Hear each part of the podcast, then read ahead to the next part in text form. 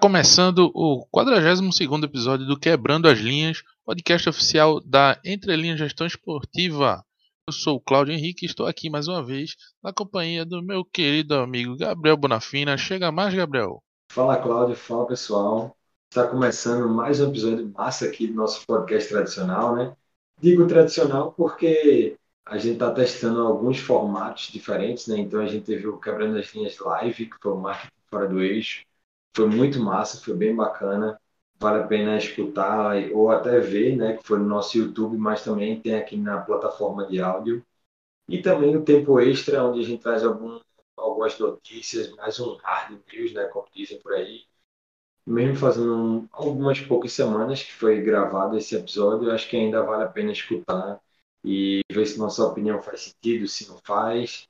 É, tem ainda coisas atuais ali no episódio, então vale a pena escutar se você ainda não ouviu e também trazer seu feedback para a gente desses dois formatinhos diferentes, né? Que a gente quer saber se você curtiu, como a gente pode melhorar, enfim, críticas construtivas são sempre bem-vindas.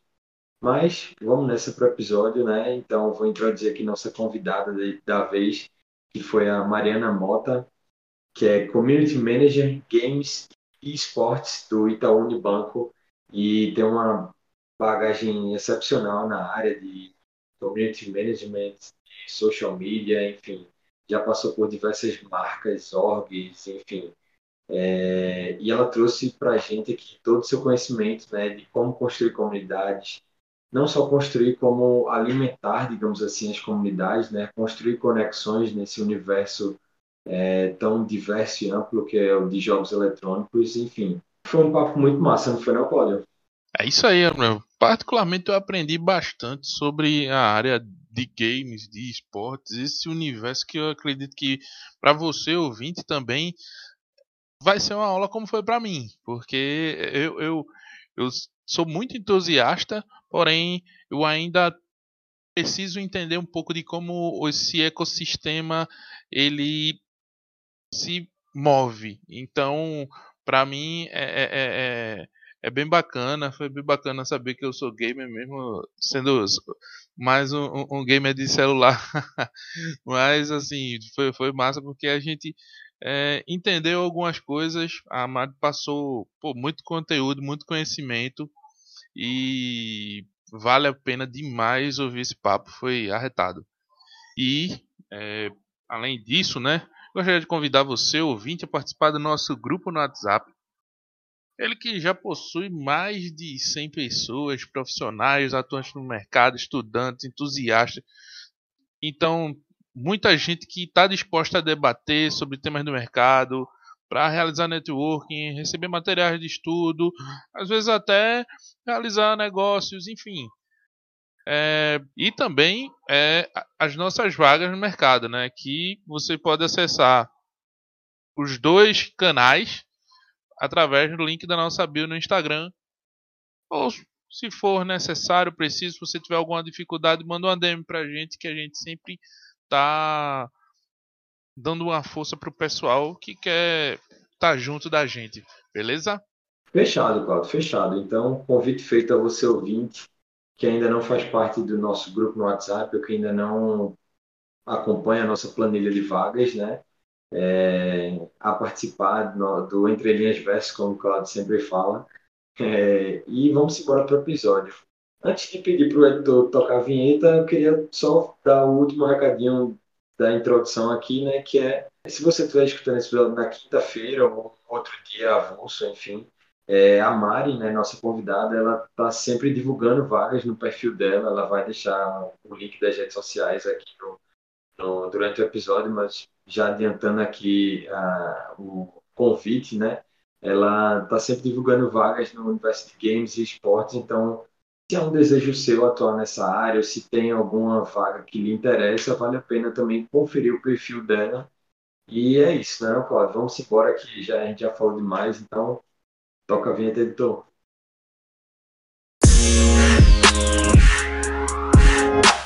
Arena Muniz, seja muito bem-vindo ao Quebrando as Linhas número 42. Obrigado por ter reservado um tempinho aqui que é tão precioso na tua agenda e se pôr à disposição da gente para trocar uma ideia conosco e com o nosso público. Seja bem-vinda. Eu que agradeço o convite. Uma honra participar de um podcast de marketing esportivo, né? Eu que venho dos esportes. Isso é um assunto que está em alta, viu, Cláudio? Esportes é esporte. Ah. Boa. Aí já gerou debate demais, viu? Alguns meses atrás e até agora. É. Verdade. Inclusive hoje, vamos falar sobre isso. Pronto, vamos embora. É. Eu vi, eu vi esse esse assunto, mas não vou queimar largada não, a gente pode conversar mais já já. Mas é isso, Mari. É, reforçar a fala de Cláudio, né? Te agradecer por estar participando aqui com a gente. É, a gente te segue e está sempre de olho no, no que tu está postando, né? É muito legal a thread das vagas e os conteúdos que tu traz. E, enfim, acho que é assim, não é, não é porque você é nosso convidado aqui, né? Mas eu, eu acho que é importante para quem quer entrar nesse mercado te seguir, porque tu está sempre dando dicas, enfim. Vai ser um prazer aqui conversar contigo, entender um pouco mais como tu começou, como tu chegou nesse na tua atual função, né? E como tu também é, tá aí dando dicas pro pessoal, mas enfim. Eu queria antes disso tudo te pedir para tu contar da tua trajetória, né? Falar um pouquinho como foi que tu começou no mercado, por onde tu já passou e quais experiências tu tem até hoje em dia, no caso. Então, bora lá. Vou tentar resumir aqui, mas não tão resumido. Eu, eu sou apaixonado por games desde criança. Sempre é, olhei para games como um hobby. Né? Acho que hoje a criançada tem o sonho de ser pro player, de ser streamer. Eu não tive muito disso, mas eu gostava de jogar no meu tempo livre. Eu fui ter esse contato um pouco diferente com games, né? Que foi muito além do só jogar, mas olhar um pouquinho de bastidores e ver como é que funcionava é, uma publisher uma equipe de esporte eletrônico. Quando eu estava na faculdade, na graduação, é, eu, eu sou formada em letras pela Universidade Federal Fluminense. Eu sou daqui do Rio, então a gente chama de UF, tem as pessoas chamam de UFS. E foi na graduação que eu, eu, eu tive mais contato com a, uma atlética de esportes, né? Uma coisa bem diferente, assim, né? Porque quando entra na faculdade, a galera vai procurar atlética para jogar futebol, para jogar vôlei. e eu encontrei essa atlética que era só de esportes eletrônicos. Aí eu falei, cara, tô em casa. É essa galera que eu vou andar na faculdade. E ali eu comecei a me envolver com a atlética, fazia evento, é, eu era social media, né? Cuidava das redes sociais da atlética. E aquilo foi tomando uma forma um pouco mais séria, assim, né? A gente começou a crescer a Atlética, a ideia do esporte eletrônico dentro da, da universidade, e chamou a atenção da própria reitoria da UF, né? A UF é uma, uma universidade federal, então a gente imagina toda uma burocracia, né? E chamou atenção nosso trabalho e queriam entender o que, que era esporte eletrônico, então você estava lá, sempre na, na, na, sala do reitor, né, apresentando o trabalho, o que a gente fazia, o que, que era esportes. É, hoje a UF ela reconhece esporte eletrônico como esporte, tem o a Atlética até hoje tem o apoio institucional da faculdade. E eu foi muito do, da, da, minha vontade assim de, de, estar ali presente que isso aconteceu. E conforme isso, né, a gente foi, é, foi ajudando essa Atlética, eu fui criando um portfólio bem bacana assim, né, do que eu fazia. Eu era é, depois eu virei até presidente da, da Atlética. E aí eu fui pegando experiência com marketing, com produção de vendas, né, com gestão de equipes. Mas, como eu falei, né, não era uma coisa, não era meu trabalho. Na época eu era tradutora, eu era professora. E aí, quando chegou na pandemia, em 2020 mesmo, é, eu me vi desempregada. Eu falei, cara, tá. É, agora, agora que eu, que eu decido que eu quero da, da minha vida, né? Acho que aqui a gente, a gente que eu até brinquei na época, né? Que foi aquele pé na bunda, assim, eu fui demitida que me jogou para frente, assim, para eu, eu, reconhecer que esportes eletrônicos era, é, era tinha uma carreira possível para mim, né? Que eu podia seguir naquele mercado. E, e aí eu, eu vi uma vaga de community manager. Community manager é tipo é tipo social media, só que tem toda uma pegada de gestão de comunidade, de criar ações para a comunidade e tudo mais. E eu fui, me candidatei com o meu currículo, eu tinha minhas experiências profissionais, tinha minhas experiências de esportes dentro da Atlética. E entrei, fui aceita. E por isso que eu, sempre quando eu crio conteúdo lá no meu, no meu Instagram, as, as, pessoas vêm perguntar, ah, como é começar? falei, cara, começa com algum projeto voluntário, com alguma equipe que você consegue ajudar, porque isso vai fazer a diferença ali na frente, né? Acho que é, você ter uma experiência prática conta muito mais do que um curso no seu currículo, né? A parte teórica. Claro que as duas coisas são super importantes, mas o mercado de trabalho sempre vai olhar para quem está praticando, que está exercendo já a, a profissão, qualquer âmbito que seja, pode ser né, no voluntário, no remunerado. Enfim, foi assim que eu comecei. Eu sou formada em letras e trabalho com marketing. eu sou muito autodidata nessa questão do, de marketing em redes sociais. É, eu uso, assim, eu sou uma reviewer nas né, redes sociais. Eu gosto muito de, de, trabalhar com comunidades online e os esportes me possibilita isso. Interessante isso. É, nessa questão de ser formado em letras, tem enveredado, né, digamos assim, para a área de comunicação, marketing e afins. É, eu vejo até como um movimento, eu não vou dizer que é incomum, eu queria dizer até o contrário, né? Eu vejo muita gente que se encontra nessa área, mesmo sendo de uma área completamente diferente, e é, eu acho legal até para os ouvintes, né, digamos assim, que visualizam, por exemplo, entrar na área e, e mudar de carreira, digamos assim, mas tem um curso que não tem nada a ver, entre aspas, né, com a área Acho que legal tu trazer isso para ver que você não precisa necessariamente. Eu eu não sei como é a tua questão de formação nesse sentido, né? Se tu fez alguma pós, algum curso complementar, mas eu gostei que tu falou dessa questão de reforçar o prático, né? A prática em si, mesmo que seja não remunerada, e aí, óbvio, todo mundo tem suas contas para pagar, então conciliar com algum trabalho que pague primeiro e no tempo livre é, fazer um projeto paralelo, enfim mas aí eu queria entender se tu fez alguma pós, alguma coisa nesse sentido, ou foi mais com vivência do mercado mesmo? Não, eu sou assim, eu detono cursos toda semana. eu, eu sempre estou sempre me atualizando e pegando esses fundamentos da, da comunicação, né? Essa experiência veio muito da prática, mas é, é necessário ter a teoria. Eu, não, eu vou fazer a pós a partir de, de julho, agora no, no segundo semestre, vai ser voltada para comunicação, para é, estratégias digitais, então já estou é, manobrando minha carreira para outro lado.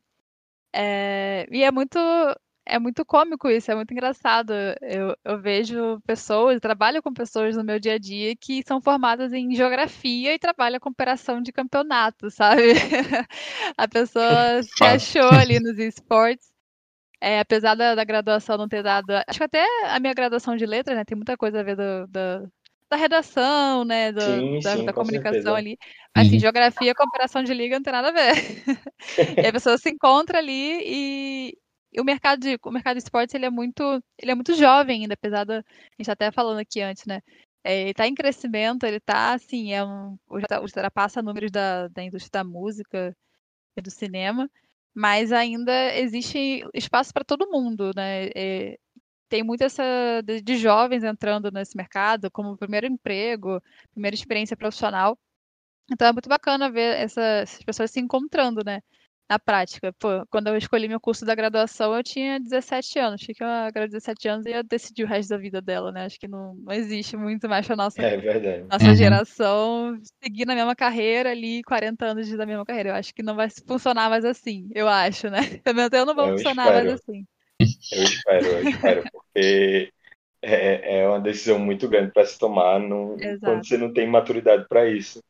E eu acho muito é. interessante, é, eu acho bem bacana quando, quando a pessoa muda de rumo assim na, na carreira e tem a humildade de, de, assim, de mudar, né? De não ter um orgulho, alguma coisa do tipo, de, por exemplo, de você tá na, por exemplo, essa pessoa formada em geografia ou de outras áreas assim, vê que não aquilo ou não é para ela ou ela tem algum outro interesse ainda maior em outra área e mudar, né?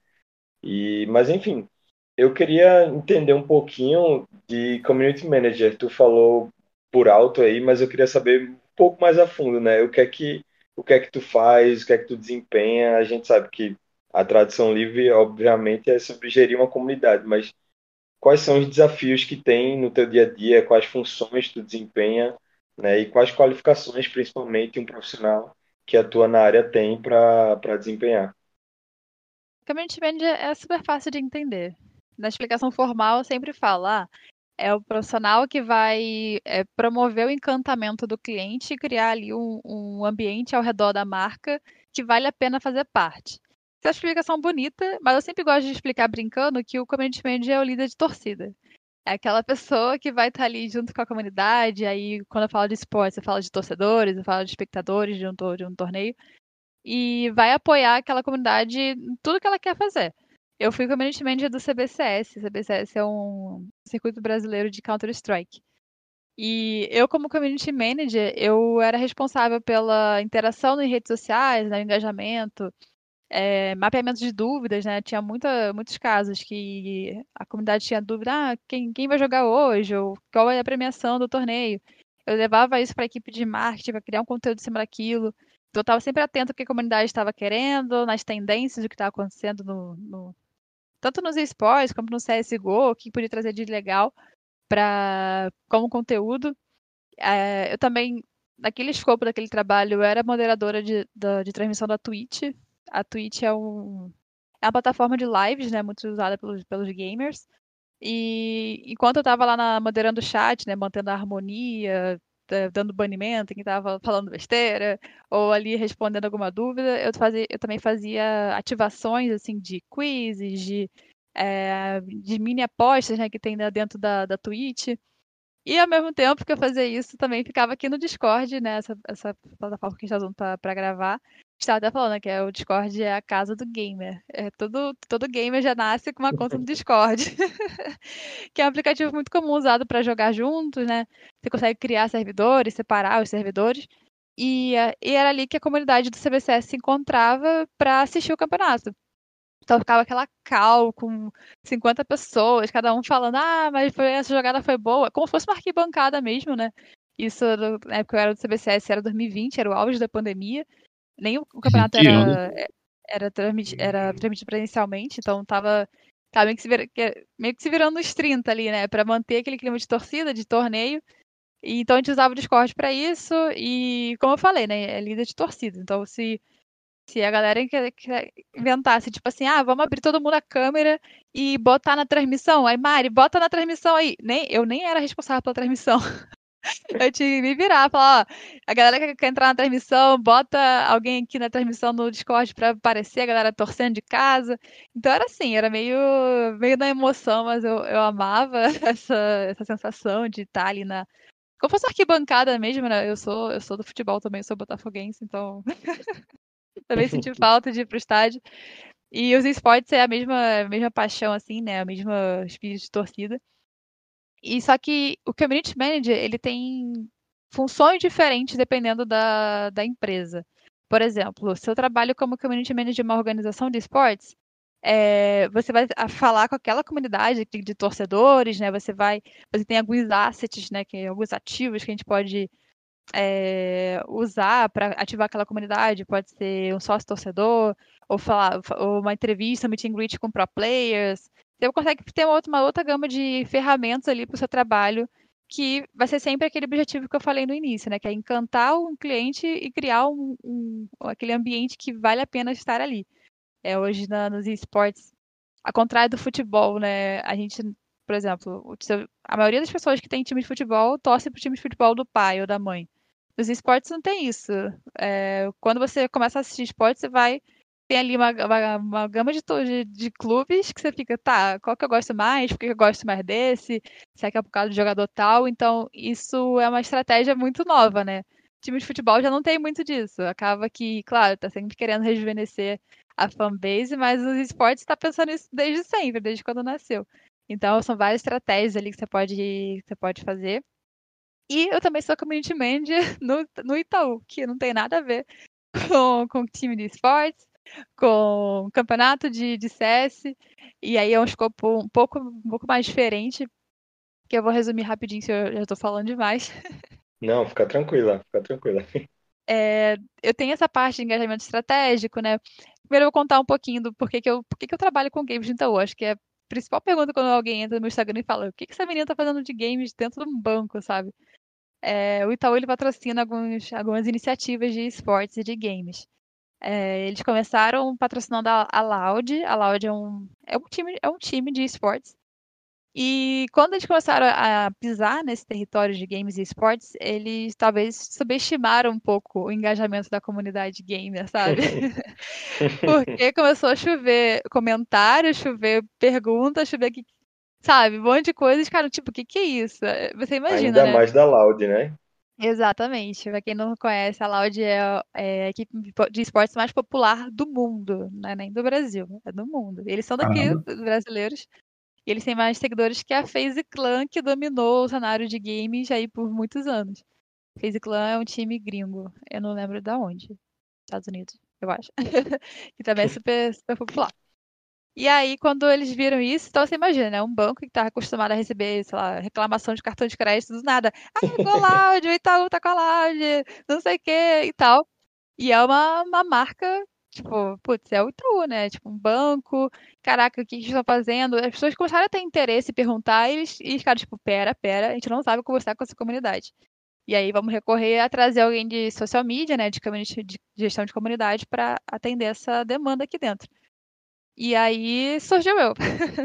então, meu trabalho ali é tanto ajudar algumas frentes de negócio a, a rejuvenescer o tom de voz da- do Itaú, né?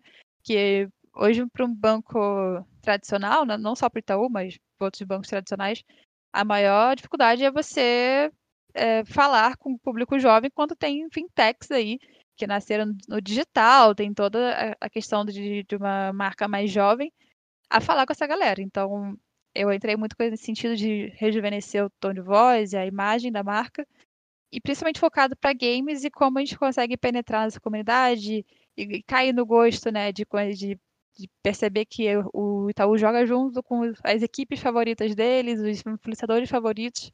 Então, é, tornar a marca mais simpática, sabe? Esse é o é principal objetivo do meu trabalho.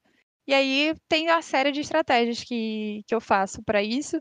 E, enfim, aí vai desde engajamento estratégico, monitoramento de crises, por exemplo. Eu posso dar insights de conteúdos, né? Eu fico muito de olho em tendência, o que, que, tá- o que, que faz sentido entrar, o que não faz sentido entrar. O meme tal, se encaixa aqui. Então eu fico nessa, nesse meio de campo, né? Falo com a comunidade gamer, mas não deixa de ser o Itaú, que ainda é um peso, né? Tem toda aquela coisa do da tradição. Então é Ô, Ma- basicamente isso tudo. Ô Mari, é, surgiu uma pergunta, é, surgiu uma dúvida na verdade. É, nesse caso, podemos dizer como tu falaste, né? Tu fica mais nessa questão do meio campo, né? Tu não tem uma, uma ação, como é que eu posso dizer, direta para converter comercialmente, tipo, para tipo, dali daquele, daquela, daquele papo já gerar um- um- uma, uma venda de um produto ou um serviço, alguma coisa do tipo, ou é, depender, claro, do, do- da ação do dia, do, da estratégia do dia é, em relação àquele público que tu tá ali trabalhando, o, o que tu tá trabalhando no dia ali, no- no- na- seja num evento, seja numa, numa ação do banco, enfim. É, funciona dessa forma ou, ou é tipo tu é mais ativa nesse sentido ou tu fica mais nessa coisa de minerar os, os é, essas informações esses dados para poder passar para vamos dizer assim para quem vai atacar né de fato Então, é, tem um pouco da- das duas coisas. Depende da- do momento da campanha. O Itaú também tem o Players Bank, que é o banco, vertente gamer do, do Itaú. É um banco digital do Itaú para gamers. então depende. Se, por exemplo, vou dar um exemplo prático que aconteceu hoje. O MIBR é uma equipe de esportes também, estava jogando o campeonato hoje de CSGO, inclusive. Então, o meu trabalho foi ali. é, A gente fez uma ação com os jogadores do MBR, a gente enviou uma mala cheia de, de, de doces e mimos assim para os jogadores, publicaram antes de entrar pro, pro jogo. Ah, o Itaú mandou isso aqui e tal. Isso aí, a nossa estratégia é awareness de marca, né? O conhecimento de marca. Tipo, mostrar, a galera tá ali de olho no, no, no stories do jogador, que vai ter jogo hoje, ele, pum, viu o Itaú ali, criou a awareness, a estratégia está alcançada. É, existem estratégias voltadas, orientadas para o negócio, com certeza. Se eu estou falando com, com, por exemplo, uma campanha que a gente fez do Pokémon, é, quem tinha conta, quem tinha cartão de crédito Itaú tinha, conseguia comprar um, é, alguns gift cards especiais dentro do Pokémon Go, né? Que é um, é um jogo também de para celular. Então, aquilo ali convertia para é, clientes para cartão de crédito. Então, a pessoa ali, ali fazia o Itaú Clique, que é um cartão de crédito sem anuidade, e ali conseguia jogar e comprar Nossa. créditos no jogo favorito dela. Então, depende muito da, do objetivo da campanha, né? Tem campanha voltada para Players Bank, que é para converter em abertura de conta. Tudo é, é pensado cada um com o seu, com seu objetivo, né? Como a, a, a campanha do, de, de games do banco não é, não é é focal ali, não é, não é tipo, temporária, é uma coisa fixa, então a gente tem patrocínios de times, de influenciadores, então eu acabo é, ativando o negócio em alguns momentos específicos. Então, ah, abertura de cartão. É, por exemplo, vou dar uma, um exemplo fora dos games. O The Town agora vai ser um, um festival no, em São Paulo. É, quem tem cartão de crédito Itaú vai poder ter pré-venda, ter parcelamento especial e tal. Tudo isso é orientado para converter em cartão em abertura de, de conta e, e, aquisição de cartões de crédito. Funciona para games do mesmo jeito. Isso depende do momento. Massa, massa. E assim, consegue ser bem assertivo, né, com, com, a, com essa com essa ação direta, né, diretamente pro, pro fã ali, você você consegue é, converter e atingir os resultados que, que a, a, a marca ela tem interesse, né? Porque quer queira ou quer não, quando ela está presente ali, ela quer, quer queira quer não, além do, do de todo esse de todo está ali envolvida naquele naquele Sim. universo, mas também ela tem um, um, a gente não pode esquecer que, que ela tem essa esse interesse final que é no, no na conversão de, de, de venda de produto, de serviço e tal. Então. Pois é. Aí. Achei massa só, isso aí. Vai. Só um ponto, né? Como eu estava falando da questão da, da geração e alguns costumes da, da, minha geração, né? Geração Z, que é, por exemplo, não, não ter a mesma profissão do, desde o início da, da, da vida profissional até o final. Também outra, outro, outra característica, né, é que a nossa geração consegue perceber quando aquilo está muito comercial e começa a criar uma aversão àquilo, sabe? Tipo, eh, jogar um ad, ah, faça cartão de crédito Itaú, eu vou pular e, e fé, sabe? Quando aquilo ali tá muito direto, muito, sabe? Não, não entrega nenhum tipo de experiência, é só alguém tentando tirar o meu dinheiro de mim, por exemplo. Mas quando você envelopa isso numa coisa mais interessante, um benefício, talvez você ligar isso a uma. É, por exemplo, uma coisa que vai de valor para a pessoa, né? Tipo, putz, você vai uhum. conseguir ser um Pokémon, ser um mestre Pokémon melhor com isso aqui. Tipo, é uma coisa bem básica, assim. Mas que ainda assim tá uma. Não tá aquela venda direta, sabe? A nossa geração, a geração Z, as mais novas, assim, é, consegue tomar aquele ad, né? Que a gente até brinca, ah, tomei um ad. Mas de uma forma mais, mais sutil e aquilo pode ser mais eficaz para a campanha, né? E, Verdade, e eu acho que isso é muito importante tu, ter, tu trazer, porque eu ainda sinto um gap enorme dos esportes, por exemplo, para esportes tradicionais. É, tu falando isso, acho que deixa bem claro que, por exemplo, a gente ainda vê muito em esportes tradicionais, e aí, futebol, vôlei, enfim, é, basquete também, mas eu ainda acho que o basquete está até avançado nesse sentido é, essa questão de, de ter uma entrega muito direta, né? Assim, de não ser tão, uh, como é que eu posso dizer? Não é subjetiva a palavra, mas de não ser tão é, tão na cara ali, né? Tão, tão na cara, isso, é. obrigada, é exatamente isso, assim.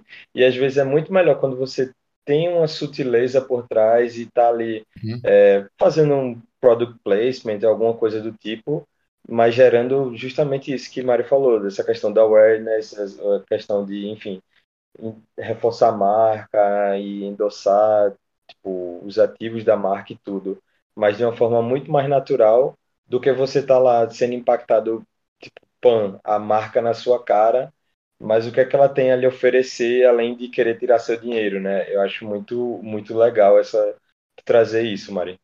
É, e uma coisa também que, quando eu sempre alguém falar, não, vou ter que fazer marketing para gamers agora, tipo, como se gamers fosse tipo uma raça diferente, sabe? tipo, a pessoa só joga o dia inteiro, aquele estereótipo do nerd. dentro de casa. Tipo, cara, eu sou gamer, eu vou, eu vou pro Genhão, eu vou torcer pro Botafogo. Eu, eu faço aula de balé, eu vou no restaurante da esquina. Tipo assim, eu sou uma pessoa normal, eu só gosto de games, sabe? então não existe essa coisa. Claro que você vai falar com gamers de uma forma é, mais interessante ali, que entre no mundo dele, mas não uma coisa tipo, por exemplo, ah, vou dar um exemplo de uma marca que conversa com o público gamer que nunca precisou pegar e botar nenhum, tipo, sei lá, o Pokémon assim no tênis, que é a Nike. A Nike ela fez uma ação com Fortnite que não precisou pegar nenhum personagem do Fortnite, botar ali, estampar num tênis e ó, tênis, tênis gamer, né? Botar ó, aquelas luzinhas piscando gamer. Hum. Eles simplesmente botaram. Teve um show do, do, Travis Scott dentro do Fortnite que ele tava usando Nike.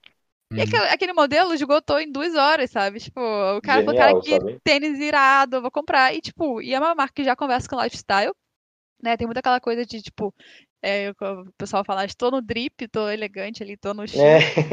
E é isso, sabe? Tipo, não precisa ser algo, é, tipo, tão meio, até chega a ser, soar estúpido, né? Você tá forçando algo ali, tipo, como se pegar, pegasse um joystick RGB brilhando em várias cores e botasse agora, não, agora eu sou gamer, agora eu tô falando comunidade gamer. Sim. é, é, nesse sentido, assim, a coisa mais leve, mais natural, mais orgânico, acho que essa é a grande palavra, é orgânico. Sim, e eu acho que é até importante é, entender linguagem, né? E, por exemplo, o teu curso te ajuda muito nisso, mas também para quem não tem o curso, mas pode tentar de outras formas entender essa questão da linguagem, que eu acho que é muito importante. E se você não, não for atrás disso, você pode ter a melhor campanha possível, mas não vai só natural, porque você não tem, por exemplo, os, os signos, significados linguagens de, dessa comunidade, né? E assim, Sim. dessa comunidade de um modo geral, porque como você mesmo falou, é muito diversa. Então, gamer pode ser tanto a pessoa que joga todo dia no computador, um FPS, LOL, enfim, quanto aquela pessoa que joga Candy Crush e. Exato. Enfim. Ótimo. Ótimo você ter falado isso. Eu ia falar que até a tiazinha do Candy Crush é gamer, tá? exatamente. E exatamente. vai tomar ad ali no joguinho dela é e vai, tipo assim, seguir páginas de Candy Crush. Tá, tipo assim, Candy Crush nem tanto, mas, por exemplo, um Clash, um Clash Royale, né? Que é um, também é um jogo Eita, de telefone. É que tem um competitivo, que tem seus ídolos, tem seus jogadores profissionais e tem marcas falando com essa galera do Clash Royale. Tipo, é o um mundo, é um mundo a, a se ser desbravado, o mundo gamer. Eu amo. Deixa eu fazer um comentário aqui que, assim, eu, como eu tava falando, o meu jogo era mais o FIFA, aquela coisa e tudo mais. Mas eu, eu, eu gosto de um joguinho de celular, principalmente esses de, de montar, é coisa de velho, sabe? mas, eu, eu, eu, mas eu achei bem interessante esse ponto que, que tu trouxeste, principalmente porque, é, por exemplo, uma vez eu tava com um. um eu jogo um, um poxa, é o Gummy Drop. Quem não sei se, se vocês conhecem, mas talvez tenha uma galera aí que joga Gummy Drop aí, tamo junto. Mas assim. É... Comunidade Gummy, Gummy Drop aqui. É, mas assim, teve uma vez eu, eu sinal eu fui buscar até um conteúdo, tipo, eu não conseguia passar do estágio. Tipo, eu, peraí, pô, não é possível e tal. E eu fui no, no YouTube, eu, peraí, vou buscar. E eu achei uma, uma forma de, tipo, não, vou e o caramba, velho. Aí depois fiquei pensando, poxa, tem um cara que joga o mesmo jogo, fez um vídeo. A galera que, tipo, tava tendo uma dificuldade do jogo, alguma coisa, ele deu ali o, o, o bizu e tal. E, tipo, vi os comentários, um monte de gente, eu, pô, velho, que, que massa, tipo, que viagem. tipo, eu pensei que só eu que jogava isso aqui.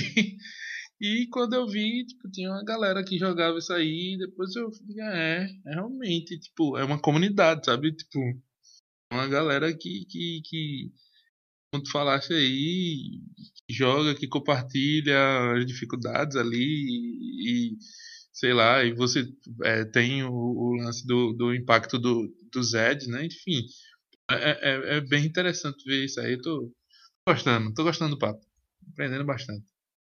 É tipo, eu tava até assistindo, esse dia eu assisti a, a palestra de uma moça do YouTube Gaming, né, que trouxe alguns dados. Aí sabe um game, assim, acho que é febre, é tipo, todo, todo qualquer criança do menos de, de 13 anos já jogou Minecraft. Gente, aquilo uhum. ali é uma religião. As crianças, assim, ela ficou ensandecida, assim, com a gente tava assistindo essa, essa palestra. Aí depois dela ia entrar alguém, alguém que eu nem conheço, assim, tipo, eu sou do mercado gamer, mas eu nem conheço.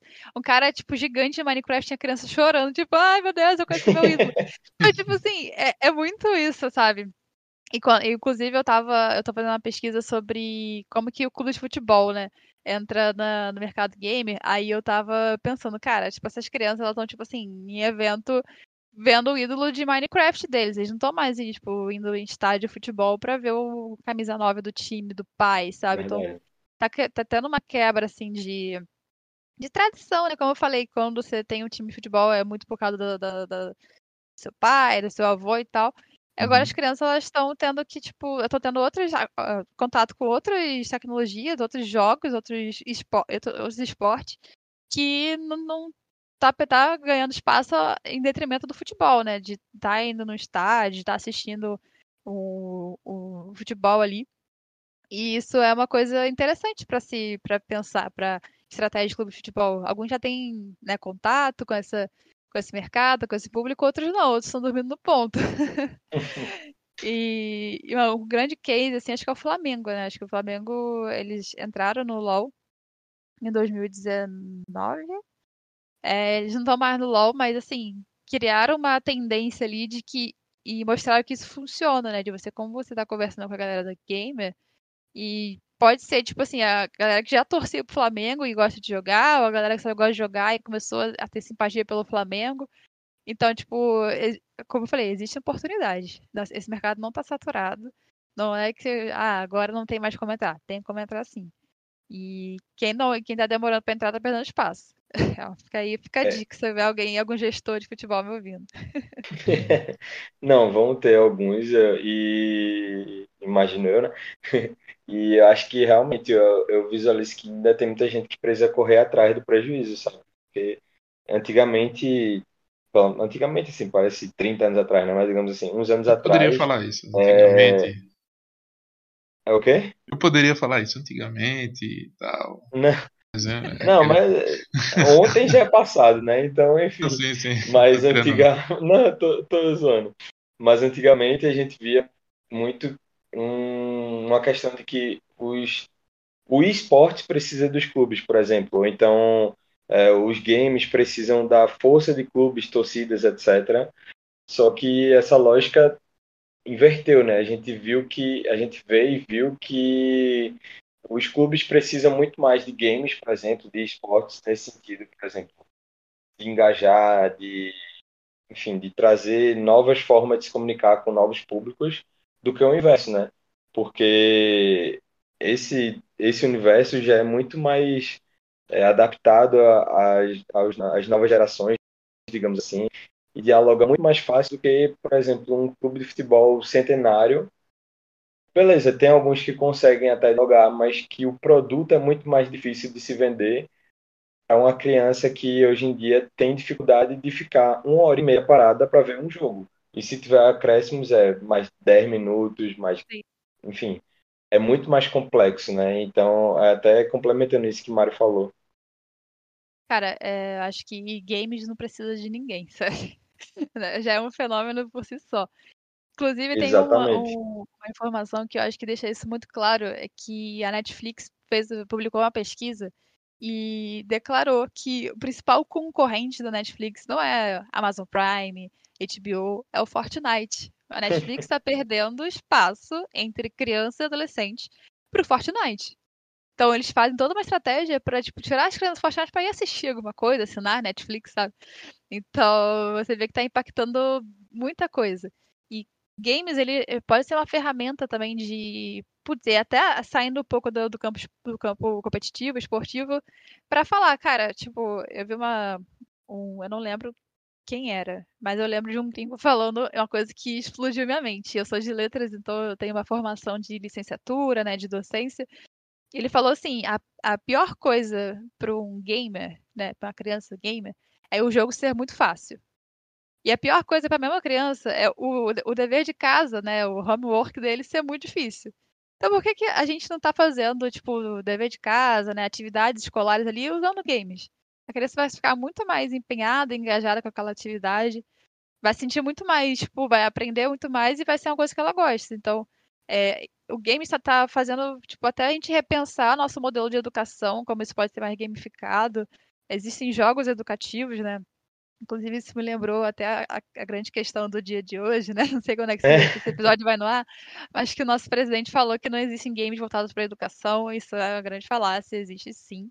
Já existe, tipo, milhões de pesquisas voltadas, tipo assim, como ensinar história com, com jogos, como ensinar português com jogos. Que, e também, tipo, a minha, a minha geração aprendeu inglês com jogos.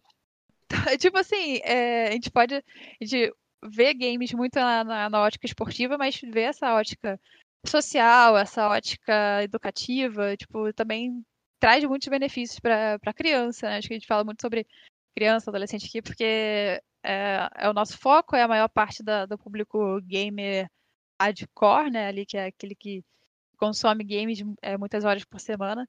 Então sempre tem que olhar mais para essa parcela e como que como que eles estão se, se adaptando. E aí, voltando até aquele assunto do, do clube de futebol, aí eu até lembrei que eu, hoje o conteúdo que eu publiquei hoje era sobre como perfis de futebol estão conversando com o público gamer. Isso até um pouco mais menos do que, tipo, ah, vou fazer um planejamento de, de sei lá, o Fluminense pega e fala, ah, vou criar uma equipe de esportes, eu vou fazer licenciamento de marca, vou criar um torneio. Isso são grandes ações, mas as pequenas ações também funcionam bastante. E sabe uma coisa que que me fez, que provou que esportes e futebol conversam bastante? Foi o evento do, do, do Major de CSGO, aqui no Rio de Janeiro, ano passado. O Major é o, como fosse o mundial do CSGO, o CSGO é um jogo de tiro aí.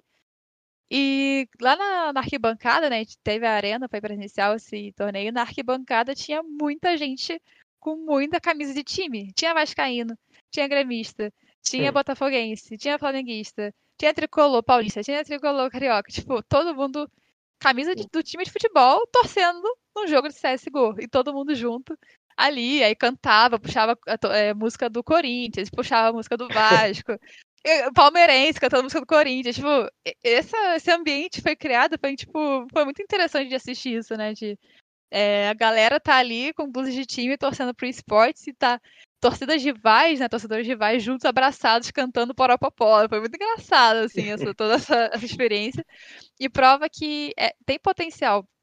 Eu lembro que nessa época, muitos times de futebol olharam para essa para essa questão do Major, né, e tal, e, e, e, fizeram conteúdo, tipo o Grêmio, por exemplo, ele, eles fizeram uma postagem é, parabenizando o Boltz, o Boltz é um pro player, né, um atleta profissional de CS, que classificou para o Major, né, o Mundial, e postou foto dele, falou, cara, você representa é, a tribo, você, você representa o, o, Imortal, acho que é né, o apelido do Grêmio e tal. Foi essa postagem, tipo, bombou, como eu falei, engajamento da comunidade gamer nunca falha.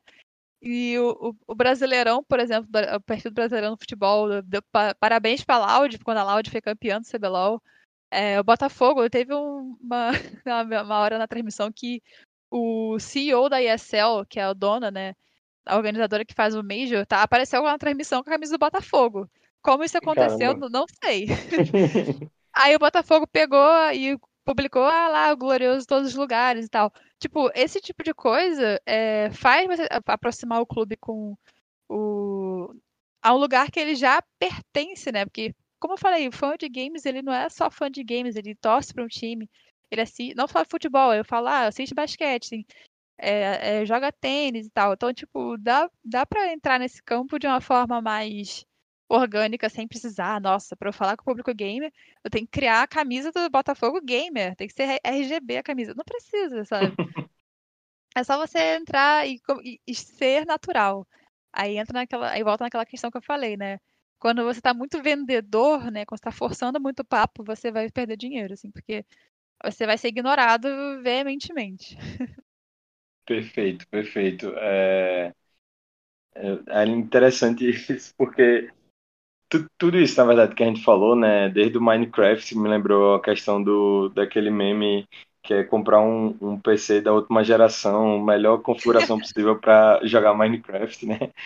E, e isso do, do Botafogo, do, enfim, dos clubes em si, acho muito legal tu reforçar isso, porque eu acho que no esportes tem, tem um desprendimento maior, né? E aí você pode me corrigir que você está muito mais tá muito mais envolvida, mas pelo que eu visualizo, assim, muitas vezes você tem um time, obviamente, né? Você pode torcer para um, mas muitas vezes você torce para o Brasil, digamos assim, para as orgs brasileiras. Então, é, acho que é legal que você tem, você não tem tantas restrições, digamos assim.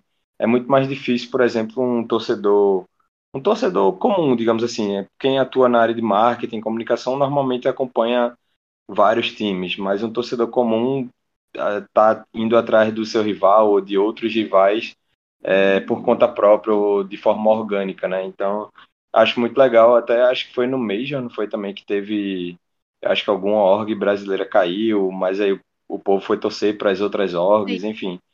Isso é muito legal, isso é muito legal é uma coisa que eu, eu acho que uma, uma das minhas coisas favoritas, assim, nos esportes é, é não, é a pessoa não torcer, não, acho que não torcer não, mas não ser fanática por um time. É muito diferente do, do futebol, né? Tipo, a gente, por exemplo, a, a rivalidade do futebol chega a ser tão incisiva ali, tão profunda que é, gera até violência, né? Tipo, Sim. você não pode misturar equipes adversárias, senão, tipo, você não é, não é raro você ver briga e pessoas machucadas, pessoas até vindo a óbito de sendo organizadas. Isso se dá muito pela, pela aquela coisa de, meu Deus, sou meu time contra o mundo e tal. Nos esportes não é cedo falar se isso vai chegar né, a níveis futebolísticos, assim. Porque é um mercado neném, né? Tipo, putz, a gente tem esportes aí do, no, no Brasil há muito menos tempo que o futebol existe na, na, na história da humanidade. Mas é muito gostoso ter isso, né? Tipo, aí voltando pro, pro, pro exemplo do Major, aí você, você falou corretamente. A, a Imperial, né, uma das equipes lá, ela foi eliminada e eles estavam com a bateria da Imperial, né? A torcida organizada, assim, entre aspas, da Imperial lá, batucando e cantando. Quando a Imperial caiu, né? Foi eliminada, a Fúria, que é outro time brasileiro, começou a jogar, a galera tava lá, batucando. Só trocaram o nome do time, sabe? Tipo, estavam cantando a música lá pra, para torcer para Imperial só mudaram para Fúria e a galera continuou assim, sem perder o ritmo. É, torcer pelo Brasil é, um, é uma coisa muito mais forte do que qualquer coisa, assim, né, dos esportes. Uhum. É claro que cada um tem seu time. Ah, eu torço pra Laude, eu torço pra Imperial, eu torço pra Fúria.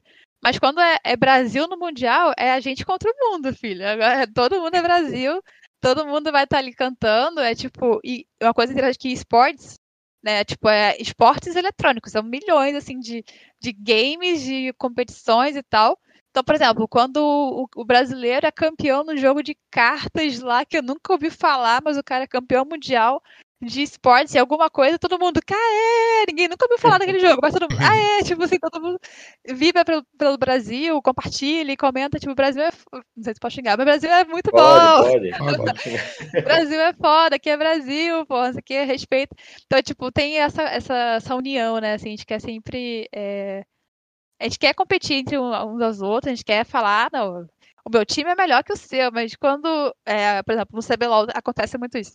CBLOL é o Campeonato Brasileiro de League of Legends. League of Legends é um, é um MOBA. Não sei se alguém vai entender o que eu tô falando.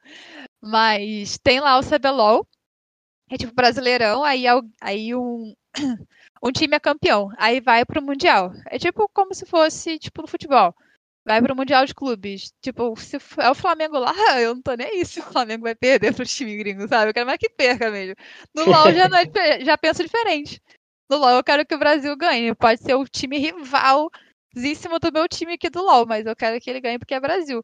Sabe, quando é futebol, a gente tem uma coisa mais pesada, assim, de dar meu manto contra o mundo. No, nos esportes já não tem muito disso, não. Sim, verdade. Isso é, isso é muito legal. E a gente já falou bastante né, sobre essa questão de, de, de entregas diferenciadas, enfim, no digital ou no físico, né? Como tu falou que, por exemplo, mandou uns mimos, acho que foi hoje, né? É, eu queria entender, na verdade, como é que como é que funciona a ideação de projetos. Então, por exemplo, se tu e tua equipe fazem brainstorm, se reúnem para ver como engajar ou o que fazer para engajar com determinada comunidade e estreitar laços com, com algum público específico, enfim. É, e até porque, né, no Itaú, por exemplo, vocês têm diversos diversas comunidades dentro do universo gamer, como a gente já falou, que não é uma coisa, não é um não é uma coisa única, né? Então, por exemplo, vocês conversam com streamers, você conversam com marcas de com orgs, né, digamos assim, e e eu queria saber como é que funciona essa ideação de projetos mesmo, por exemplo. É, é isso. Essa, essa questão dos mimos a gente chama de ações de relacionamento ou ações de encantamento. E isso aí é, é a hora que a gente pira nas ideias. essa questão da, das malas, por exemplo, foi o mimo que a gente mandou pro MBR. Eles são uma equipe de São Paulo, tiveram que viajar pro Rio, então é, quando a galera tá em torneio, assim, para representar o Brasil, todo mundo tá ali assistindo, quer ver cada detalhe da rotina de um pro player, né? Porque tem muito disso também, né? Assim como a, a criança quer ser jogador de futebol, a criança quer ser pro player de CSGO. Então, tipo, cara, o que, que o meu adulto tá fazendo agora e tal. Então eles chegaram, tinha a mala do Itaú ali, a gente preparou toda essa mala recheada com mimos, mas também a gente, é, a gente convidou os familiares para mandar uma, um recado, né, uma boa sorte, alguns fãs também foram selecionados. A gente criou um vídeo, botou no QR Code assim da, da, da cartinha que estava na mala e filmamos assim a reação deles assistindo aquela aquele todo aquele discurso, aí foi aquele chororô, aquele todo mundo emocionado. Aí ficou um belo conteúdo para postar e, e, mostrar, tipo, que tá o Torce junto, que tá ali apoiando o MBR no campeonato. É, outra coisa que a gente tinha de ideia também, mas infelizmente não vai para frente, porque o MBR foi, foi eliminado antes do, da etapa presencial, mas a gente estava pensando em fazer um bandeirão para a torcida. Que assim como foi o mês do ano passado, esse, esse campeonato CSGO ia ter de novo presencial. E tinha aquele clima de torcida, e falou, ah, vou fazer um bandeirão, assim, pra galera subir o bandeirão do MBR e, e tal, e, e tá ali, estaria ali também o, o Itaú. Então, a gente tem que se adaptar ao, ao que o, a que a comunidade quer, né? Por exemplo, a gente fala com, com a galera da Loud, e a, a Loud tem uma equipe de Free Fire. Free Fire, a maioria do, uh, do público é menos de, de 18 anos. Até então, né, quando começou a, a patrocinar a Loud, o Itaú não, não tinha como não tinha como abrir conta para menor de 18 anos, sabe? Então, como é que a gente se adapta a isso? A gente criou o PlaceBank. O PlaceBank você pode abrir conta a partir de 14 anos. Então, é, é uma coisa também que foi pensada, tipo, como a gente vai atender esse público e tal. É, o CSGO já é a galera mais velha, então, tipo, já, já é a galera que vai, vai, vai torcer, que vai sozinho pro evento uh, que vai fazer cartão. Por exemplo, a gente fez uma ação de com Players Bank que o MBR tinha viajado para jogar. E aí o, o manager falou assim: vou pagar o, o jantar de hoje, está na conta do Itaú, vai ser no cartão Players Bank. Aí mostra o cartão, fala de benefícios, aquela, aquela marque, marqueteira, mas estava ali dentro do, de uma brincadeira da, da, do MBR na mesa do jantar, tipo, quem que vai pagar o quê? Tal, aí todo mundo com Players Bank. Então, tipo assim, é, a gente pega momentos que que não, não força o momento, sabe? Acho que esse é o grande, o grande regalo. A gente pega o momento e aproveita daquilo para ficar uma coisa mais natural. Então, esses mimos também fazem parte dessa, dessa estratégia que a gente estava conversando, né? Sobre ser orgânico, sobre estar junto e a, a conversa é ser sobre o MBR, né? A gente, no, acho que o banco em si, né? Em todas as as postagens, publicações, nunca é sobre o Itaú. Tipo, o Itaú falando quanto ele é foda é o banco mais seguro, é o melhor banco para você ter crédito. Não, são sempre pessoas falando sobre o Itaú, né? A gente chama disso de share of voice, que é quando você deixa de falar de si para as pessoas falarem sobre você, né? Isso tá, tipo assim, você abre o feed hoje do Itaú, só tem criadores, influenciadores falando, né? Não tem uma postagem institucional toda ali, laranjinha e tal, escrito. Então, a gente entra na conversa para fa fazer acontecer, né? Não cria conversa pra gente. O Itaú não nasceu no mundo gamer. O que que tá, que tá puxando conversa pra ele? Então, vamos entrar no clima, vamos entrar na torcida, vamos é, fazer parte daquela comunidade e ali a gente faz, a gente cria aquela, aquele ambiente legal, né? De, de se estar, de putz, eu vou no torcer, eu vou subir o bandeirão do Itaú lá com o MBR. Esse tipo de coisa, sabe? Massa, massa, muito massa. E, assim, é, a gente sabe que no contexto de comunicação e marketing, referência é tudo, né? Então, onde é que tu busca as tuas referências? Onde é que tu faz aquele bom e velho benchmarking, né? Quais as marcas que tu visualiza como referências e autoridades para construir é, comunidades engajadas? Olha, uh, eu sempre gosto muito de pensar fora do, do meu negócio ali, né? Eu acho que uma da, das coisas que a galera quando trabalha com games é. A gente trabalha com games, mas a gente não olha o que o vizinho tá fazendo, né? Tipo, o que estão fazendo dentro do, do, mundo do game? Eu gosto de olhar, tipo, o que a Harley Davidson tá fazendo de legal pra comunidade hum, deles? O que, que o Airbnb tá uhum. tá fazendo? Então, tipo, eu acho que, cara, eu acho que o mal do, do marqueteiro, do publicitário, é você não conseguir nem ir no, no restaurante ali e pensar, o que essa marca tá fazendo na, na, nas redes sociais? Deixa eu pegar aqui o, o Instagram do restaurante. Todo mundo vendo o cardápio e olhar, hum, essa postagem foi interessante. Aí boa, joga pro grupinho, assim. então, qualquer coisa, qualquer coisa é referência, né? Acho que a criatividade, ela não é o momento. Ela é só a vida inteira. Acho que, é, para mim, essa, coisa, essa questão do brainstorming, vamos marcar um horário na agenda pra fazer brainstorming. Tipo, funciona, mas, putz, cara, às vezes você tá ali, você viu, sei lá, é, uma marca fazendo uma ação, fazendo um painel de grafite no meio do, da cidade de São Paulo. Fala, cara, será que isso vale a pena? Será que vai. Como é que a gente pode impactar isso, trazer isso para o banco, trazer isso para alguma marca que eu estou trabalhando, sabe? Uhum. Então você acaba, tipo, pe pegando referência de tudo. Claro que tem alguns perfis que eu mais gosto de, de ver, geralmente são, são gringos, são, por exemplo, a, o projeto de comunidade que eu gosto muito de ver é da Team Liquid, por exemplo, Team Liquid dentro dos esportes, hum. é um hum. time... Gente, eu tô esquecendo de onde é os times, mas acho que é da Holanda. Então, eu gosto muito de ver lá fora também, porque já é um mercado que já está mais consolidado, mais maduro. É, tipo, eu vejo até, sei lá, o projeto de comunidade dos esportes universitários de Singapura, tá ligado? Tipo, se tá legal, por que não olhar, né? Por que não buscar essas referências longe, assim, e tal? E, e sempre adaptar, né, pro, pro mercado brasileiro. Acho que uma das coisas que eu falo bastante também é, cara, se tem problema brasileiro, é soluções brasileiras. Acho que, ah, não adianta fazer o que, exatamente o que a Tiliquid tá fazendo na Holanda. Não, comunidade brasileira tem todo um jeitinho diferente de ser, então precisa adaptar isso. Então, criatividade é isso, criatividade é vida. É, não é o momento de agora eu vou treinar criatividade, agora eu vou é, olhar referência só daqui. Acho que tudo pode ser uma fonte de, de conhecimento e inovação. Massa, e, e isso é muito legal porque assim, você ter referências diferentes traz um repertório muito maior, né? Porque referências, digamos assim, do lado de casa, é... você já vai ser impactado de certa forma, né? Pelo menos na minha concepção, você é muito mais fácil você ser impactada e você você tá diante dessa referência e tá vendo. Então, você vai ver em outros movimentos, eventualmente, sabe? Tipo, o que é que seu rival está fazendo, seu rival não, né? O que é que sua concorrente está fazendo, o que é que outras marcas dentro do nosso mercado estão fazendo. Mas, como você falou aí, por exemplo, indo para uma liga de Singapura, pô, você pode ter um insight muito maior e é um diferencial muito, muito melhor, né?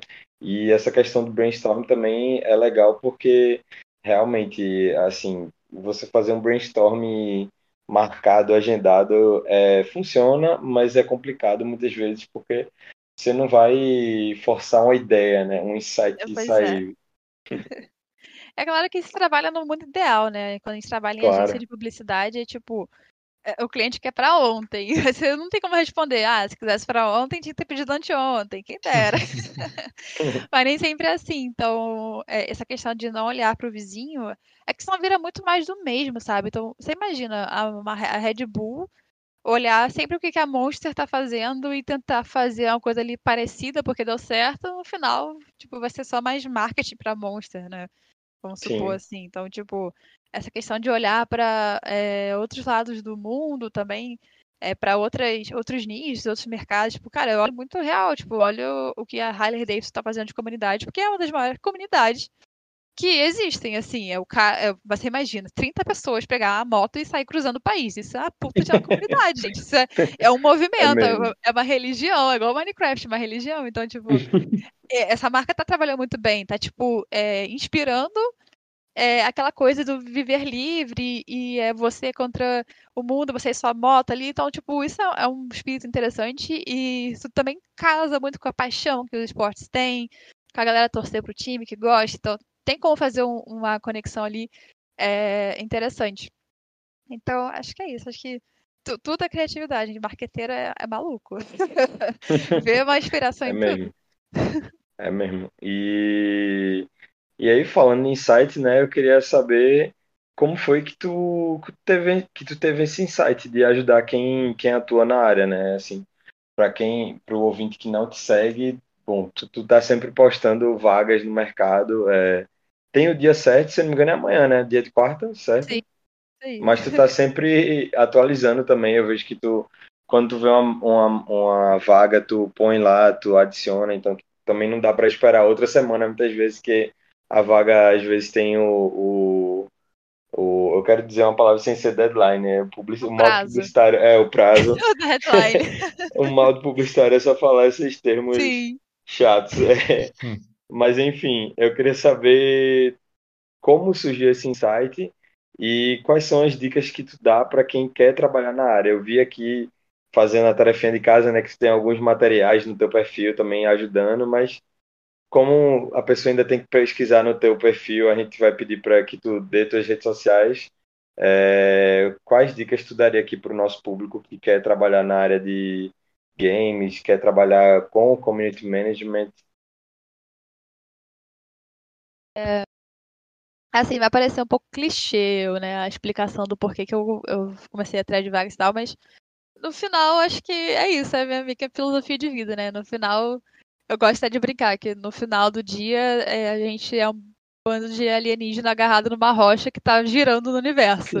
Se parar pra pensar, é isso. E tá todo mundo no mesmo barco, assim, na mesma rocha girando no universo. Então, é, acho que nossa. A nossa filosofia tem que ser de ajudar sempre, né? Pra fazer nossa, nossas vidas mais fáceis. E aquilo que eu clichê que eu ia falar, que, tipo, gentileza gera gentileza. Eu consegui meu primeiro job nos, dos esportes porque alguém postou a vaga no Twitter. Sabe? Tipo, eu se não fosse aquela, aquele link, talvez eu nem tivesse visto a, va a vaga. E aí eu não tivesse nem me ligado de procurar e tal. E quando.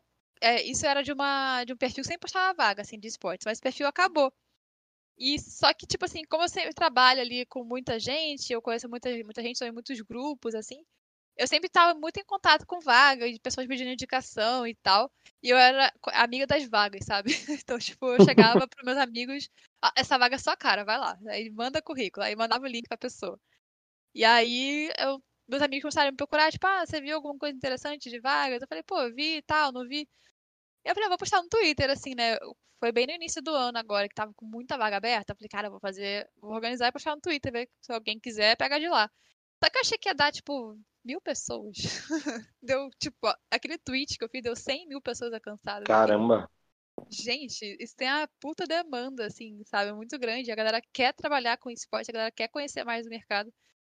E aí, desde então, religiosamente, eu posto toda quarta-feira. Eu faço isso porque eu falei, né? Tipo, a gente tem que se ajudar, acho que é, é um mercado muito jovem, tem espaço, eu não ligo muito pra essa coisa, tipo, ah, minha concorrente é, é community que nem eu. Acho que no final, é, hoje eu tô no Itaú, amanhã eu posso não estar, a pessoa vai me ajudar, eu vou ajudar a pessoa. Então é meio que isso a minha filosofia, então por isso que eu posto, isso me, me- eu só perco, sei lá, 15 minutos do meu dia, que eu podia estar no TikTok. Então, eu sempre posto lá e, e foi por isso mesmo que eu comecei a criar conteúdo, né? Porque muita gente me, começou a me seguir por causa da thread de vagas e perguntava coisa. Putz, cara, eu sou, eu quero, eu sou advogado, quero trabalhar com games. Eu falei, mano, não entendo nada disso, aqui não, mas eu vou pesquisar pra você. Aí eu mandava contato de alguém que era advogado com esportes, fazia esse match. E aí comecei a, a criar alguns conteúdos em cima disso também, que acho que também me, me ajuda a me posicionar, assim, né, no mercado e tal. E, e é isso. Toda quarta-feira, amanhã, tem thread vagas. Vai. E vai vir um projeto interessante também, porque. Novidades em breve. eita, Que massa. uma pessoa me procurou porque quer evoluir essa ideia, né? Tipo, de. Ah, beleza, tipo, a Mari pode thread, thread de vagas, mas como a gente pode fazer mais, assim? Você tá pensando em criar meio que uma plataforma mais formal, assim, de vagas. Ainda é uma conversa, ainda é um projeto, mas eu quero muito botar pra frente. E, e é isso. E me seguem lá nas minhas redes sociais, é marketing GG, de Good Game, Mari. Em todas as redes sociais, Twitter, TikTok, Instagram. E LinkedIn você me acha pelo meu nome. vai, vai estar aqui no, no, no título do, do episódio. E, e o legal é também dentro disso, né, é que eu não lembro o nome do site. É, eu não sei se, se, você vai lembrar, mas tinha um site com vagas do desse do universo, né, é, de games Hitmarker. Hitmarker, né? Só que se eu não me engano ele foi descontinuado, não foi? Sim, foi ali que eu consegui o primeiro job em esportes. Infelizmente. Ah, que massa. Que massa, que massa. Então, tu meio que, que assumiu, obviamente que eles deviam ter uma equipe enorme e você já faz um trabalho fantástico, sendo só você, né, nesse caso, mas tu meio que assumiu esse posto é, para algumas pessoas, né, e já deve ter ajudado muita gente a conseguir essas vagas, então é, é muito bacana isso e, enfim, vou ficar aguardando aí as novidades. É, mas, mas é bacana ainda, tipo, é que quem me chamou para fazer essa questão da plataforma foi uma pessoa que já me acompanhava há bastante tempo. Assim, falou, cara, eu gosto muito do que você faz, eu posso te ajudar. E aí essa pessoa assim, ah, eu falei, tá, então vamos fazer. Aí depois eu, eu comentei com alguém que eu ia fazer isso, a pessoa, ah, eu, eu te ajudo também. Então, tipo, antes era só eu, agora tem cinco pessoas ali fazendo uma plataformazinha criando de vaga para das né? pessoas. Tô criando uma comunidade aqui, uhum, ó. É verdade. então, é, é muito bacana essa questão de ser colaborativo, né? Eu gosto, lá, eu gosto de trabalhar assim, eu gosto de trabalhar com colaboração e, e tal, todo mundo fazendo em prol de alguma coisa, porque assim como a gente tem o espírito de a gente, o Brasil contra todo mundo, né? Os esportes têm esse espírito de a gente tem que se defender, porque tem muita gente contra a gente. Aí é, fica aí a crítica ao governo, que hoje falou lá, o, o, infelizmente teve uma fala muito infeliz do, do presidente que era que games ensina a matar, ensina as crianças a matar. Cara, eu joguei jogo de tiro minha vida inteira. Numa, eu tenho de matar uma formiga. Imagina só, né? Que, que loucura se todos os gamers fossem violentos. Uhum. É, e só um comentário. É, eu consumo eu consumo da, da, da tua thread muito para porque a gente também tem um, um, um, drive de vagas que vai nessa onda do, do da, da, colaboração, né? Tipo, a gente sabe que o, o, mercado esportivo ele tem várias oportunidades aí e o esportes é um, um mercado interessantíssimo, principalmente para quem para quem gosta, para quem tem o interesse de, de atuar e, entender e, e, poder ter sua primeira oportunidade, enfim. Então, é, eu sou uma das pessoas que, que, que bebe da fonte ali para também trazer é, o, as vagas é, repassar né, no nosso grupo, que a gente tem um grupo, a gente tem uma comunidadezinha, né? A gente tá ali trabalhando ah, e tal, e o bom é que a gente tá aprendendo aqui até para desenvolver isso aí. E aí tem essa, essa, vamos dizer assim, esse benchmarking desse, desse tua thread que, tipo, pô, é importante a gente trabalhar esse, esse, essa coisa da colaboração e tal, tudo mais.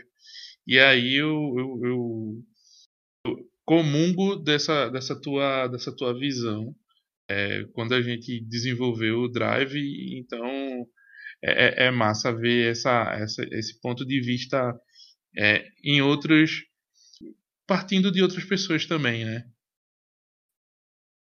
E, é assim, só para reforçar, desculpa, Mari, só para reforçar, é, o que Claudio falou, né, nesse sentido, tipo, a gente não copia as vagas não, tá?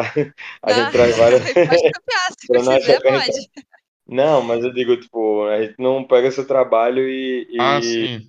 e replica, não, digamos assim, porque também seria bem chato e antiético, né? Só para, enfim.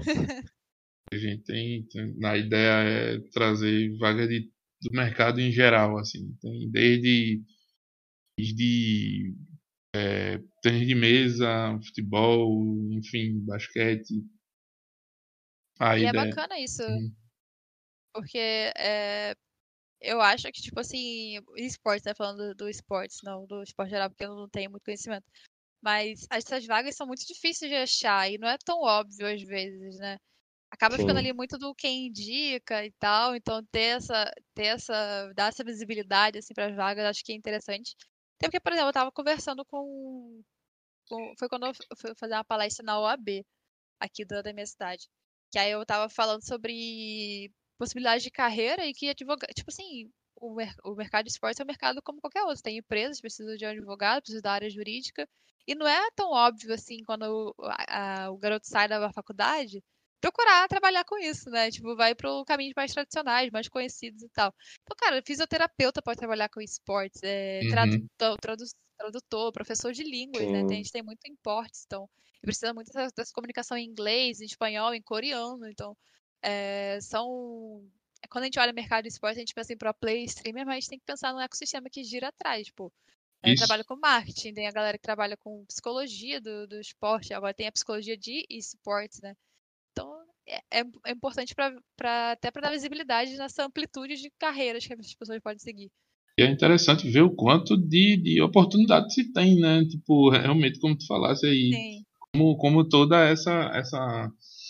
Como toda essa estrutura é formada até, tipo, dar o, o, o suporte para o, o cara lá na frente do, do, à frente do time vencer as, as partidas, enfim, ganhar os títulos. Como todos os esportes, né, que funcionam dessa forma. E, e no esporte não é diferente, né? Então, são estruturas que cabem todo, todo mundo, vamos dizer assim. Eu acredito que cabe todo mundo de, de competência e, e, e, massa fazer esse, esse, esse tipo de, de, de divulgação. A gente vê as pessoas conseguindo seus espaços e tendo suas oportunidades. Isso é, é gratificante. Eu acredito que para ti também a gente tem alguns, alguns retornos em, em, outras em outras perspectivas, né? Muita gente já falou para mim, pô, é, já consegui uma oportunidade no, no uma vaga que tu colocou lá no, no Drive e tal, e tipo, isso aí é ah, muito massa a gente ter esse retorno, né? Então, é, continue e ah, isso eu acho. Eu já recebi mensagem assim também. A pessoa fala, cara, obrigada, você mudou minha carreira, você conseguiu um emprego pra mim. Eu, sempre respondo, olha, eu não consegui emprego pra você, não. Nem pra ninguém. eu só postei um link, você foi ah, lá, fez processo seletivo, você botou sua cara a tapa e conseguiu. Então, mérito todo seu, mas eu sempre agradeço pela, pela mensagem, pelo carinho. Porque é legal, né, isso, tipo de... Porque nem sempre a pessoa vai ter...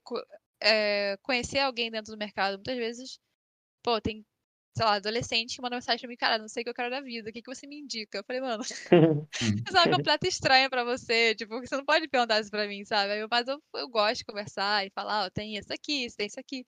Tem até uma imagem muito interessante que mostra quais as possibilidades de carreira dentro do mercado de games. Que você olha e fica, tá, é, é um mercado como outro qualquer, né? Precisa ter ali um, um cara do, das finanças, a, alguém da RH, é, o médico do esporte e tal. Então, tipo, é bem legal, assim. E uh, eu até, até gostaria, né, de um dia até palestrar assim, em escolas para falar, tipo, sim, você pode seguir seu, seu, seu sonho de, de trabalhar Massa. com esportes aí e tal. Eu faço bastante isso com faculdade, né? A faculdade já tem essa coisa mais de olhar para o mercado de trabalho, as escolas nem tanto, né? Porque estão ali naquela fase de preparação para fazer um vestibular mas acho que ajudaria muito a, a, as pessoas a decidirem o que querem seguir, né? Aí até voltando para o início da nossa conversa. Quando eu tinha 17 anos, eu decidi seguir na carreira de letras porque eu tinha uma cabeça tal, hoje eu tenho outra. Talvez se alguém me falasse que é, ser social media é legal e é assim que é a, a, a, rotina, talvez eu teria escolhido a publicidade, talvez não, mas ainda teria aquela opção, né? Aquela, aquele conhecimento a meu alcance. Bacana. E, e eu queria até trazer um, uma questão aqui que eu vi até no teu Twitter hoje mais cedo e eu queria trazer aqui para a discussão, né? Que é em relação à questão de diversidade, né? Na, na verdade, eu, pelo menos no que eu vejo de jogos, né? E quando eu tô, enfim, vendo alguma transmissão ou vendo ou jogando, enfim, é, são do, dois lados de uma mesma moeda, né? Eu vejo que tem, muito, tem muita gente é, diversa, tem muita inclusão, mas também tem muita toxicidade, né? E, eu imagino que tu estando dentro desse, desse, desse universo community manager, vê todo dia, toda hora essa questão, né? Desses dois lados, né?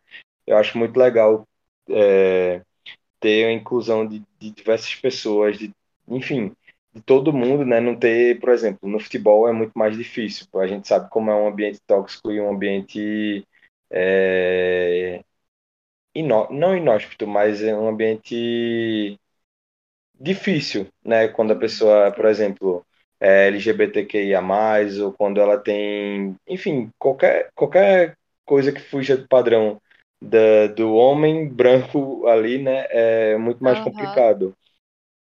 E, e aí eu queria saber como, como é o dia a dia da tua função é, lidando com esses dois lados da moeda, né?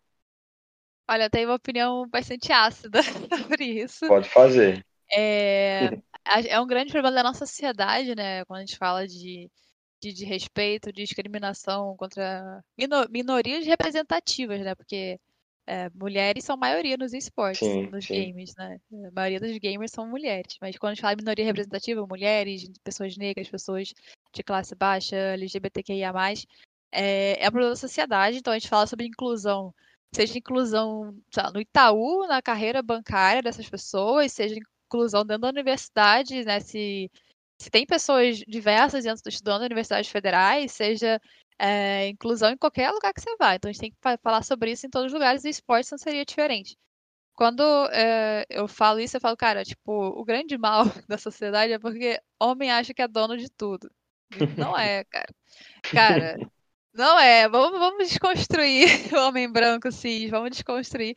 Porque assim, não faz sentido nenhum você, tipo, atacar alguém porque a pessoa é mulher, que a pessoa é negra, a pessoa é trans, a pessoa é gay, a pessoa. Tipo, mano, não faz sentido nenhum. Todo mundo ali é, tá ali porque, por exemplo, dentro dos esportes, né? Porque gosta de games, todo mundo joga junto e, e às vezes você tá jogando com a pessoa gay, trans e tal, você tá ali se divertindo com a pessoa, você nunca nem olhou na cara dela, e você vai, chega Sim. num, num ambiente de trabalho, num ambiente de, sei lá, de, de alguma coisa assim, e você discrimina a pessoa, não faz sentido. Então é muito uma luta de todo mundo é, promover a inclusão, né? E aí eu boto no barco também homens, porque se. Eu sempre falo, né? Quando a gente trata de, sei lá, de machismo, por exemplo, muitas mulheres, aí eu respeito a opinião delas é, de, de qualquer forma, mas eu não concordo. Que é tipo, ah, só quem pode falar de machismo é mulher. Não acho, porque homens têm acesso a ambientes que a gente não tem acesso. Então, se eles Uhum. quem tá falando de machismo ali na rodinha de amigos, sabe? Quem que tá falando sobre respeitamos mulheres? A gente nunca vai ter acesso àqueles, àqueles espaços, e é importante que homens falem sobre isso, né? Que homens é, fiquem de olhos em, em- em atitudes machistas que, é- que, a- que eles têm, né? E aí eu me boto também, por exemplo, que todo mundo tem um pouco de preconceito em si, a gente tem um trabalho diário a gente desconstruir isso, para que seja saudável todo mundo conviver e fazer o que gosta e tal. Então, todo mundo tem que falar sobre isso, né? Seja você homem branco cis hétero, seja eu mulher branca, tem que sim falar sobre racismo. Não é meu lugar de fala, eu nunca vou substituir uma pessoa negra nesse, nesse sentido, mas eu preciso falar, porque eu, eu reconheço esse privilégio que eu tenho de acessar lugares que pessoas negras ainda não conseguem acessar de forma né, natural. Eu preciso sim falar sobre isso e promover isso. Então, é, é muito simples essa, questão pra mim, tá ligado? Acho que é, não, não é uma coisa que tem que ser. Nossa, agora vamos ter que trocar o pronome e todo mundo vai ter que falar elo. Cara, velho, vamos parar com essas viagens, sabe? Tipo, não é uma coisa que vai doer você chamar é, a pessoa pelo nome que ela, que ela quer ser chamada, pelo pronome que ela quer ser chamada, e é tudo bem, sabe? Você se botar num- numa posição de aprendiz também para conhecer outras, outras pessoas, né? Pessoas diversas em geral. E acho que é isso. Acho que minha, minha, minha visão é bem, bem simples, bem direta, né? As pessoas não gostam muito da, dessa coisa assim. Eu gosto de ser bem direta. E dentro da minha rotina, eu eu estou estando no mercado de esportes, eu, eu trabalho com a maioria homens, ou às vezes só homens. Então, eu, eu admito que tem que, tem que ter uma, uma certa uma certa postura diferente, assim, né? no- mulheres muitas vezes são mal, mal interpretadas, né? De algumas formas. Então, se eu sou rígida demais, eu sou a louca, eu sou a grossa, eu sou a dama de ferro, mas se eu sou, tipo, coisa demais, eu sou, tipo, ah, muito soltinha, tá dando mole pra mim, né? Então, mulher fica naquela linha tênue de sempre ser mal, mal interpretada, nunca pode errar, e isso é, é um peso que muitas mulheres carregam, e eu boto mulheres porque eu eu compartilho isso com colegas minhas e todas nós sentimos a mesma coisa, que é tipo, não posso errar, porque se eu errar, eu vou ser massacrada. Quando o homem erra, ah, ele tá aprendendo, ele tá jovem. Quando a mulher erra, tipo, ela acabou a carreira, sabe? Então, é uma coisa que a gente tem que carregar com a gente. Então, quando a gente compartilha isso com outras mulheres, torna o fardo mais leve. Enquanto a gente não consegue mudar a, essa mentalidade que aquele lugar pertence a todo mundo, né? Que o, tudo bem, tipo, no vídeo, quando a gente era criança, o homem, o garoto era dono do videogame, a mulher, a garota ia brincar de boneca e depois lavar a louça. Mas agora não, agora, tipo, eu tenho uma priminha que eu tô ensinando ela que sim. Você pode jogar videogame, uhum. você pode brincar do que você quiser e tal. Porque é isso, sabe? Acho que parar com essa coisa de, ah, é de menino.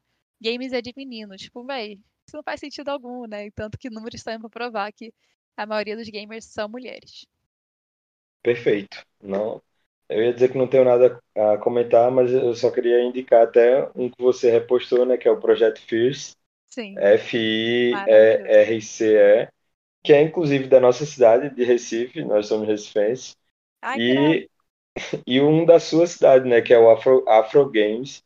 Acompanhando no Twitter e LinkedIn, é muito bacana o trabalho que ambos fazem. E, enfim, então vale a pena ir atrás deles, né? Eles vão, vão falar melhor. Ah, eu, e, eu quero enfim. falar sobre Afro Games, porque eu amo Afro Games. o, o Afro Games é um projeto que levou uma arena de esporte de alto nível para dentro de favelas do, aqui do Rio de Janeiro. Tipo, isso é louvável, assim. Eu, eu fui quando lançou, né? Teve a, a inauguração lá em Vigário Geral. E é muito bacana, porque assim, aqui no Rio de Janeiro a gente vive um contraste social todos os dias, né? Aqui a gente tem a famosa, a famosa favela de novela, né? Que é tipo aquela favela dona da Zona Sul, que é pacificada, e gringo vai, passa ano novo lá, lá no morro e tira foto pro Instagram. Isso é, a gente chama de favela de novela. Mas existe um lado do Rio de Janeiro que é a favela, sim, não pacificada, tipo, que tem confrontos de, de, de coisa e tal. E aí, a Afro Games é, foi inaugurada dentro da, da, da, favela de Vigário Geral, que, que, é uma favela não pacificada na zona norte do Rio de Janeiro, não é nada perto dos pontos turísticos e tal. E foi dentro do prédio da Afro Reg, que foi onde que esse prédio fica no mesmo lugar que ocorreu a chacina de Vigário Geral. E né, que a polícia, enfim, assassinou jovens negros da favela. E ali criou-se uma, uma coisa assim de temos que ressignificar esse lugar. Aí nasceu a Afro Reg, logo em 2019 veio a Afro Games para é, atender aquela, aquela demanda do, de jovens que querem aprender inglês, aprender a programação, aprender a jogar LOL, aprender a jogar Free Fire. Então é muito bacana ver isso. E agora estão expandindo para outras favelas do Rio de Janeiro. Aí tem uma aqui em Niterói, tem na favela da, da Maré e por aí vai. Então vale a pena olhar esse, o trabalho deles. Está tirando muita criança da, da onde elas não deveriam estar. Então, eu, eu sempre gosto de falar da Afro Games porque é, é um. Pra mim, é, é, a tradução do que os esportes que os games são capazes de fazer na vida de alguém, sabe? Acho que eu, eu fui visitar a, a nova sede da Afro Games, que é aqui em Niterói, estava me contando que para ter os PCs gamers lá dentro da favela, eles tiveram que trocar a fiação da favela inteira. Porque quando ligava os PCs, todo mundo ficava sem luz. Hum. que o fio não suportava, né? Com tanta energia. Então, o impacto foi, foi direto ali. Foi todo, agora todo mundo tem luz certinha, organizadinha e tal. E fora o impacto social da vida desses jovens, né? Então, maravilhoso. Que massa. Muito massa. O papo foi muito bom. Conversa enriquecedora, proveitosa demais. Com certeza ah, para o público da gente também foi, foi massa. E a gente vai encerrando por aqui, mas a gente sempre tem aquela perguntinha de praxe final. É, rede social já passasse, mas reforça, reforça que eu acho importante. Reforça aí pro pessoal dar uma, uma seguir. Vou, passar o ad agora. Opa, Gente, Twitter, Instagram, TikTok, arroba marketinggg, dois Gs, Mari. E LinkedIn, Mariana Mota, tá, vai estar tá aí no, no, no, título, porque o nome, é, nome é decorado. E agradecer pelo convite, agradecer pelo espaço. Acho que foi muito interessante eu ter vindo nesse podcast, porque é fora dos esportes, então. E eu gosto muito de falar, de dar essa visão de quem é de dentro do, do mundo dos games. Porque eu sei que existe muita, muitas visões, assim, diferentes, nem erradas e tal, mas sim visões diferentes quando uhum eu falo, a pessoa fica, nossa, tipo, cara, eu não imaginava que era assim, eu achava que era de outra, de outra maneira. Principalmente quando eu falo com pessoas que são muito ligadas ao, ao mercado do futebol, que fala sobre a questão de rivalidade, eu fico, a pessoa fica tipo, como assim? Tipo, palmeirense corintiano abraçado e não se batendo, sabe? Então é muito legal ver essa, essas quebras de alguns pré-conceitos, né, sobre mercado de games e eu fico muito feliz. Obrigada pelo espaço. Isso é bom, isso é bom demais e, e, e deixo aí o convite já, deixamos na verdade o convite para um parte 2 que é sempre bom é, trocar uma ideia, conversar sobre isso e aprender mais sobre cada cada papo aqui é uma aula e tudo que tu passasse pra gente foi, foi massa e com certeza tem muito mais coisas aí pra gente é, poder aprender contigo. E um outro, um outro, outra pergunta aqui, na verdade, é mais uma dica tua, mas aí já é pode ser dentro da questão do, do mercado esportivo, do, do esportes ou não, é uma série, filme, livro, curso, conteúdo. Fica à vontade para indicar alguma coisa para quem está ouvindo a gente consumir. Pô, agora responsabilidade, hein? Hum. Bem, primeiro consome meus conteúdos, o ad de novo. Brincadeira. É, eu, eu gosto muito de, indicar, principalmente para mulheres, primeiro, né? É um livro chamado Ouse Argumentar, que ele fala sobre. Ele me ajudou muito nessa questão que eu estava conversando com vocês, né? Sobre como a mulher deve se portar para ser ouvida. Então é uma, é uma ótima leitura. Ouse Argumentar é um livro. É, sobre cursos, assim, né? Agora ligados para áreas de esportes. É, escola THE 360. Provavelmente já ouviram falar, porque é uma escola que faz cursos voltados para a área esportiva. E eles têm um, um curso, assim, fenomenal de gestão em esportes. Eu acho que são poucos cursos que as pessoas fazem sobre esportes que eu, que eu indico, né? Porque é muito, é muito. Chega a ser é, meio pobre assim, o conteúdo tal que as pessoas trazem, mas esse da, da escola TH, TH 360, eles se preocuparam em trazer profissionais do mercado, assim como eu, para dar aula de algum assunto. Então, eu indico muito, é um preço super acessível, acho que tá 100 reais, assim, aí você pega a gravação de 15 aulas e tal. Então, uhum. para quem está começando, quer entender um pouco mais e entender com uma visão de dentro, né? Não aquela coisa de professores tentando interpretar o que, que é o games e passando. Acho que é muito mais legal quando você começa conhecendo de quem entende.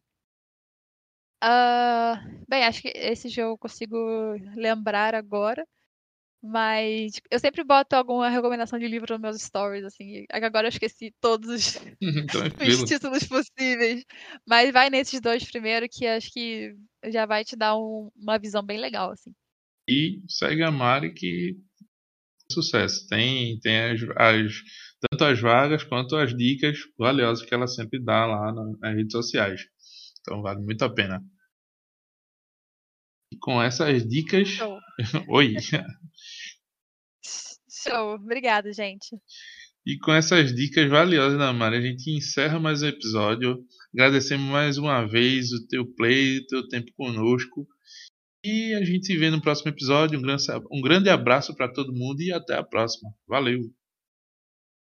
Este podcast foi editado e gravado pela Entrelinha Gestão Esportiva.